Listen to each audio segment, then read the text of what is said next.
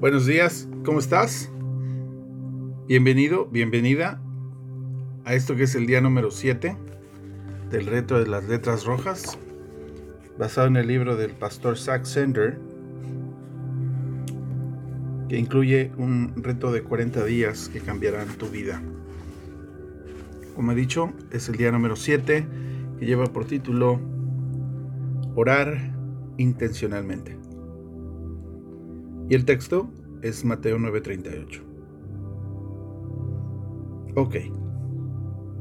Debemos admitir que la oración puede ser rara en principio. ¿Lo has visto? Si tú quieres que un cuarto de estudiantes de secundaria o preparatoria estén callados, entonces, ¿qué es lo que haces? Bueno, pídeles que oren. Es increíble cómo ellos guardarán silencio y mirarán al suelo. Hay otra parte extraña de la oración también, y muchos de ustedes probablemente sepan de qué estoy hablando.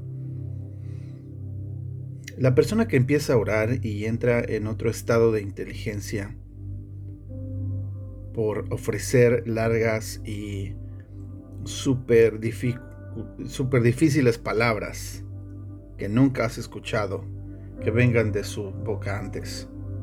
¿Cierto? ¿Has estado ahí? Algo así como, querido omnipotente, omnisciente y omnipresente Dios, estamos aquí para justificarnos a través del sacrificio vicario y santificar tu iglesia a través de tu Espíritu Santo. A pesar de que nosotros habitamos en este mundo pecador, siempre estaremos agradecidos para recibir tu palabra y estar sostenidos por medio de la Eucaristía. Ayúdanos para discernir adecuadamente la Biblia y que este mundo venga a tu conocimiento. Soberano, infalible, inmutable Dios. Amén. La traducción sería algo así como esto. Dios sorprendente, gracias por tu gracia y por continuar guiarnos con tu Espíritu Santo hasta que tú regreses. Dios sorprendente. Amén. Will Davis, autor de Orar en serio, dice, de alguna manera hemos tenido la impresión de que la verdadera oración requiere grandes palabras y frases largas y elegir términos teológicos. Solamente cabe todo aquello que se escucha bien y entonces incluso rima para en algún grado poder impresionar con esto. Pero otra parte de nosotros también es como si se apagara. No estoy diciendo que estas oraciones no sean genuinas, pero a veces pueden lastimar más que hacer bien. Creo que esta clase de oración puede dar una mala impresión acerca de lo que la oración es. Verás, en el corazón de todo esto tenemos a un Dios que desea tener una relación con nosotros. La oración es acerca de estar en relación con Dios y Dios quiere que tú seas quien realmente eres. No se trata de venir a Dios con todas las palabras correctas. No se trata de decir todo perfectamente. Se requiere solamente hablar, escuchar y pasar tiempo con Él. Y cuando pasamos tiempo con Él, Él quiere que seamos como realmente somos. Él no quiere una versión falsa de quienes somos. O una versión de quien pensamos que el mundo quiere que seamos. Él te quiere a ti, con todas tus imperfecciones, para simplemente pasar tiempo con Él y crecer cerca de Él. Él quiere que tú le digas qué hay en tu mente. Todos venimos a orar de manera diferente. Algunos de nosotros con buenos motivos, algunos con malos motivos, algunos con motivos mezclados, está bien. Orar no es pretender que todo es perfecto delante de Dios. No es decirle a Dios cosas que no son ciertas. Es simplemente ser real delante de Él. Decirle a Él cómo estás. No diciéndole, eh, no quiero decir que no debamos ser respetuosos, pero también pienso que no debemos de estar preocupados acerca de la mejor manera de cómo dirigirnos a Él. De hecho, en el Padre nuestro, Jesús nos enseña cómo dirigirnos a Dios como Padre. Y en muchas maneras, en muchas maneras, oraciones como yo escuchando y hablando con mi Padre. Richard Foster dice, nuestros niños vienen a nosotros con las más locas peticiones a veces. A veces somos abrumados porque son groseros y porque pueden ser egoístas sus, sus peticiones o lo que quieran. Pero estaríamos aún más apesadumbrados si nunca vinieran a nosotros con aún su egoísmo y sus a veces maneras no apropiadas. Simplemente estamos contentos porque vienen con motivos buenos y malos. Jesús nos dice en Mateo 9:38 que oremos sin cesar. Orar es una parte importante de nuestra jornada en este reto. Algunos de los retos serán fáciles, algunos serán difíciles y estoy agradecido que no importa qué tan fácil o qué tan difícil sea el reto, Dios está siempre listo para escuchar.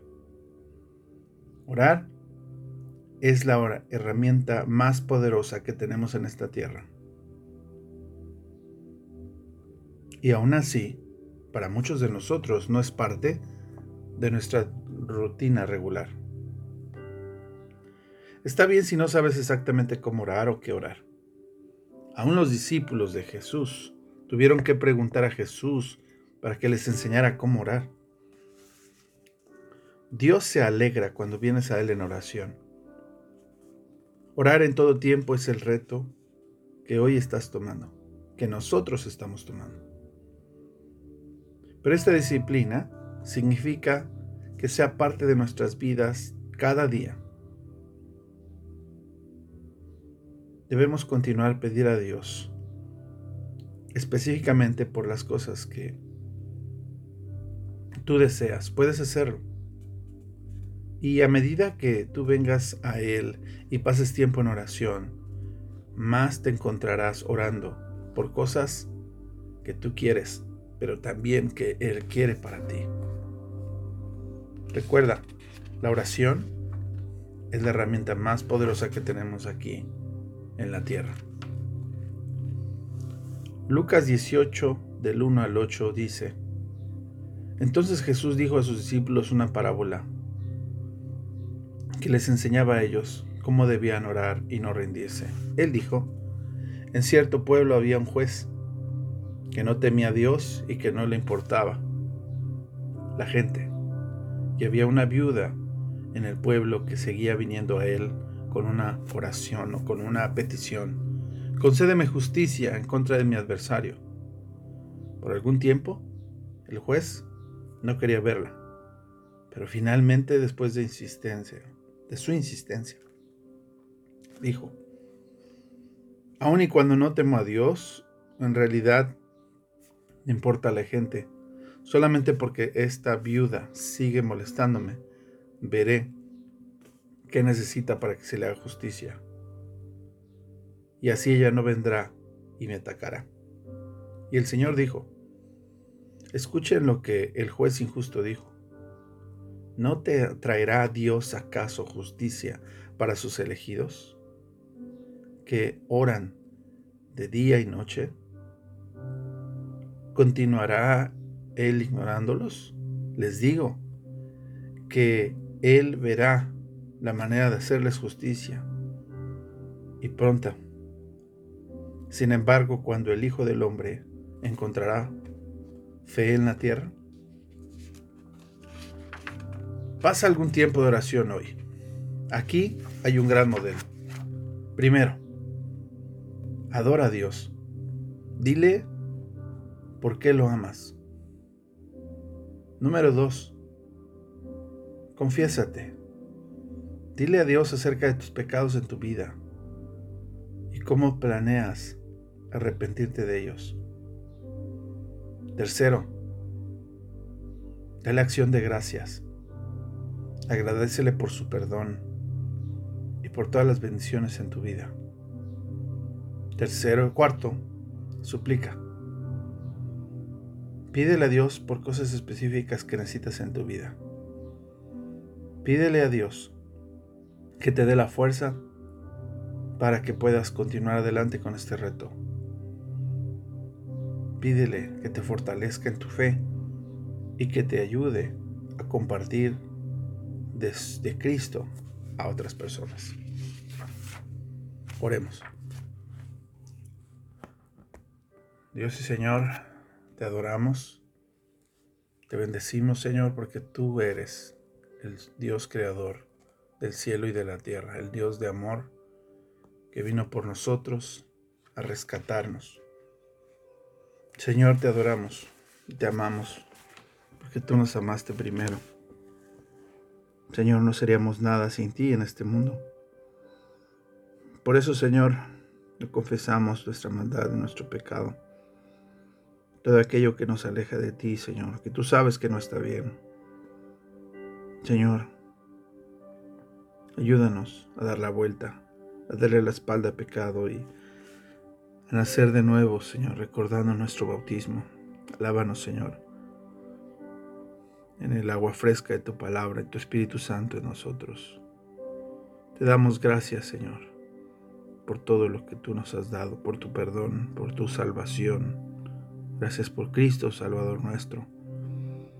Pero también, Señor, gracias por todo lo que nos rodea en la familia, la vida de nuestros hijos, la salud, el trabajo. Gracias, Señor. Te pedimos, Señor, que nos ayudes a ser fuertes y permanecer en este reto. Ayúdanos, Señor, en la enfermedad, en la escasez. Ayúdanos, Señor, a no perdernos. Danos sabiduría en las tareas que hemos de realizar hoy. Ilumínanos. Tu Espíritu Santo nos guíe, hoy y siempre. Gracias. Gracias Señor por todo lo que haces por nosotros. Te lo pedimos en el nombre de Jesús. Amén. Amén. Hasta aquí el día número 7. Nos vemos muy pronto. Dios te bendiga y te espero mañana en la iglesia con toda tu familia. Bye bye.